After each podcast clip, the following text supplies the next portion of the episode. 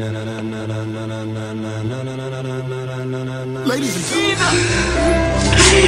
de mi vida, hijo de mi vida, estás vivo, hijo, estás vivo, amigo.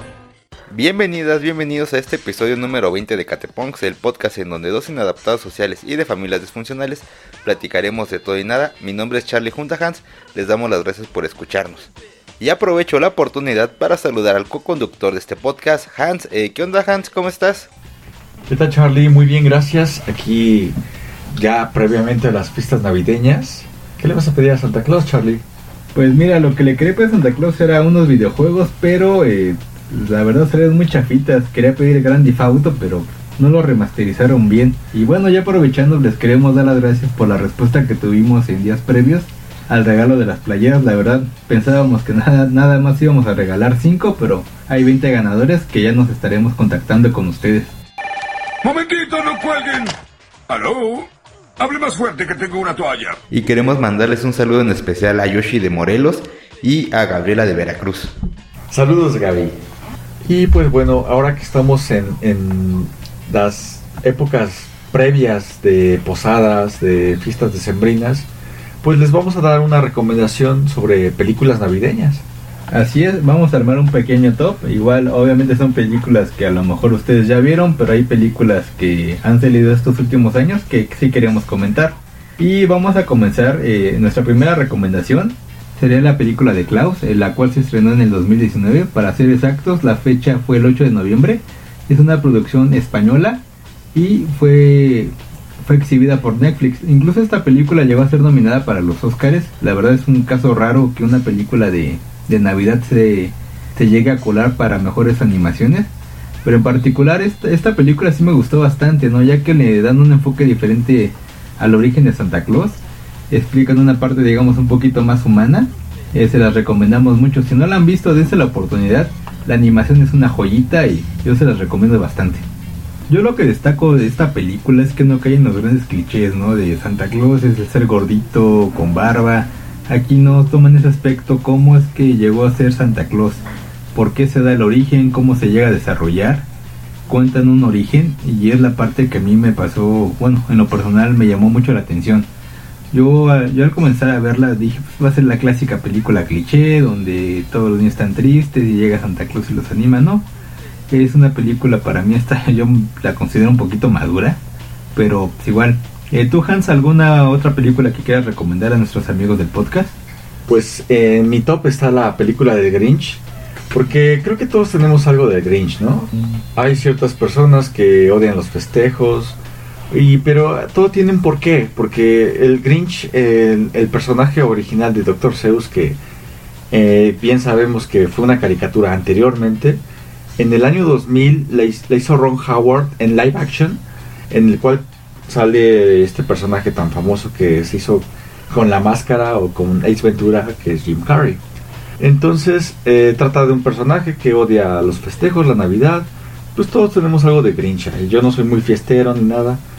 Me gusta mucho la Navidad, pero en este caso el Grinch era un personaje muy diferente a todos. Por eso desde niño sufría el clásico bullying. Y el cual fue creciendo, veía los festejos y los odiaba. Pues que todos sabemos, ¿no? Navidad, pues abrazos y dar regalos, pero él hablaba un poco de la hipocresía de la gente, ¿no? De los regalos que la gente recibía y los tiraba. O sea, es, es la parte interesante de Grinch, como que sí, sí odiaba la Navidad, pero él tiene un contexto al por qué. Y ya, ya, ya a través de la película vamos comprendiendo un poquito más el personaje y te llegas a encariñar con él y hasta te llegas a identificar. Aunque quisiera ir, mi agenda me lo impediría. 4 pm, sumergirme en mi propia miseria. Y sí, la verdad, eh, después ya en el año, ya en años recientes se llegó a hacer una, una versión animada, pero eh, según opiniones, pues no, no fue tan bien recibida y mucha gente prefiere la, la versión live action. Pues sí, Charlie, ¿tú, ¿tú qué piensas que fue más odiado? ¿Si el Grinch de Eugenio Derbez o su estatua en, en Guerrero?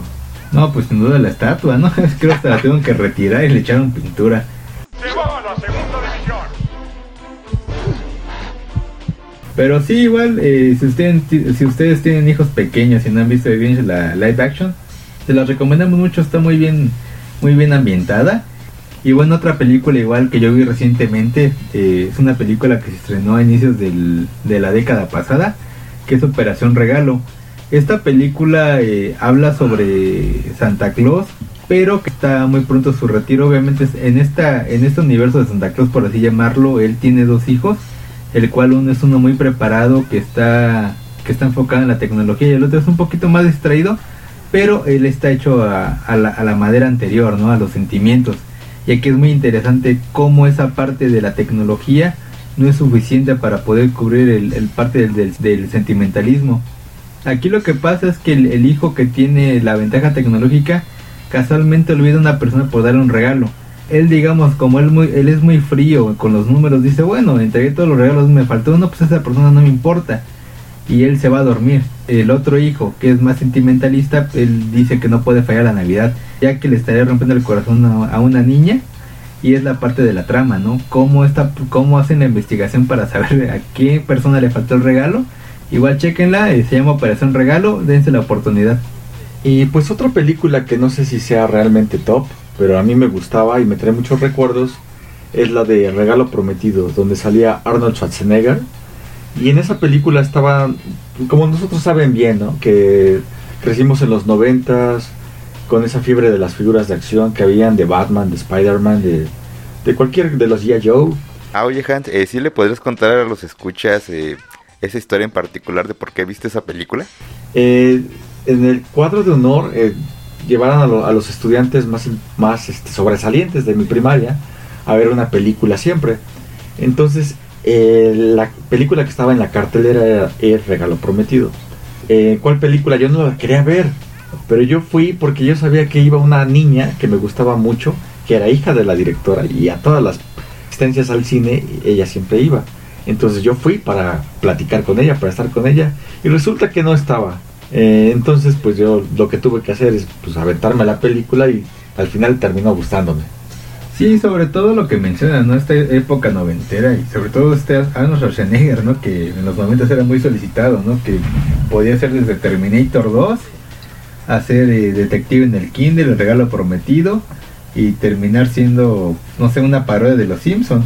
Sea, esta, esa parte de Arnold Schwarzenegger en los 90 es muy interesante y si esta película, como mencionas, no sé si sea parte del top, pero yo creo que parte de la generación de los 90 pues sí, siempre, siempre es muy mencionada, ¿no? Y actualmente lo estamos viendo ahorita, ¿no? Este, digamos, este pequeño eh, resurgir de figuras de acción, simplemente con lo que pasa con Marvel, ¿no? Las películas que están saliendo constantemente, oye, que ya salió la figurita de Spider-Man, que ya salió esta parte, pues igual, yo siento que está más viva que nunca. no se dejen engañar, es la misma tonta Baby Malibu con un sombrero distinto. Pero el sombrero es nuevo. La quiero, la quiero, la quiero, la quiero, la quiero. Sí, pues claro, hasta yo te vi en un video, Carlitos. No sé si eras tú realmente el que estabas ahí peleándose por unos boletos de Spider-Man. Pues sí, pero valió la pena, Hans. La voy a ver el 15, el 15 de diciembre, 7, 7.20 de la noche. No quiero spoilers, chavos, por favor. Oye, qué final. ¿Quién hubiera pensado que Darth Vader era el padre de Luke? Pues yo la verdad no soy, soy fan de los de los cómics y de todo eso, pero eh, no lo sé, no sé si pagaría tanto tanto dinero como lo que tú pagaste, tanto golpes, más bien una gran cantidad de dinero por tu boleto. ¿Cuánto pagaste? Mira, Hans, lo que importa es que la voy a ver y el dinero no tiene valor en ese sentido. Lo que importa es que vamos a estar ahí. no, no se crean, lo conseguí ahí por la página de Cinemex. Costo normal, pero sí, sí, vimos lo que pasó ahí en, Morelos, ¿no? Que estaban se estaban pegando por unos boletos del cine. ¡Ey, murciélago! No oí la campana. Pero bueno, sigamos con el top. Piche Carlitos, no me invitaste. igual otra película que en lo personal siempre veo lo que es en Navidad y está en mi top, era de Santa Cláusula. Eh, hubo un momento en los 90 en que Tim Allen eh, tenía un programa que se llamaba Mejorando la Casa y por no sé qué motivo era muy solicitado para hacer películas y una de esas fue Santa Cláusula. Eh, la película igual trata sobre esto, ¿no? Santa Claus sufre un accidente y casualmente Tim Allen está ahí cerca y termina poniéndose el uniforme de Santa Claus. Él piensa que es un sueño, pero al pasar el tiempo se da cuenta que realmente Santa Claus pues ya dejó de existir y él es el nuevo, la nueva persona encargada en llevar los regalos. Y pues ya se imaginarán la trama, ¿no? De, él no lo cree, eh, cómo van haciendo sus cambios físicos y al final acepta el reto. Igual es un clásico, se las recomendamos mucho. Eh, regularmente llega a pasar por el canal 7 o en su caso por Fox, que bueno que ya hoy en día es Star. Y pues bueno, para finalizar este top de películas, vamos a finalizar con una película mexicana que se llama Pastorela, eh, surgió en el 2011, donde actúan Lalo España y Joaquín Cosío.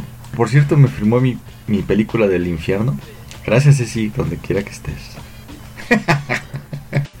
en el cual pues van a pasar un rato divertido, ¿no? Sí, sobre todo es igual, ¿no? Es intentando salir un poquito del molde.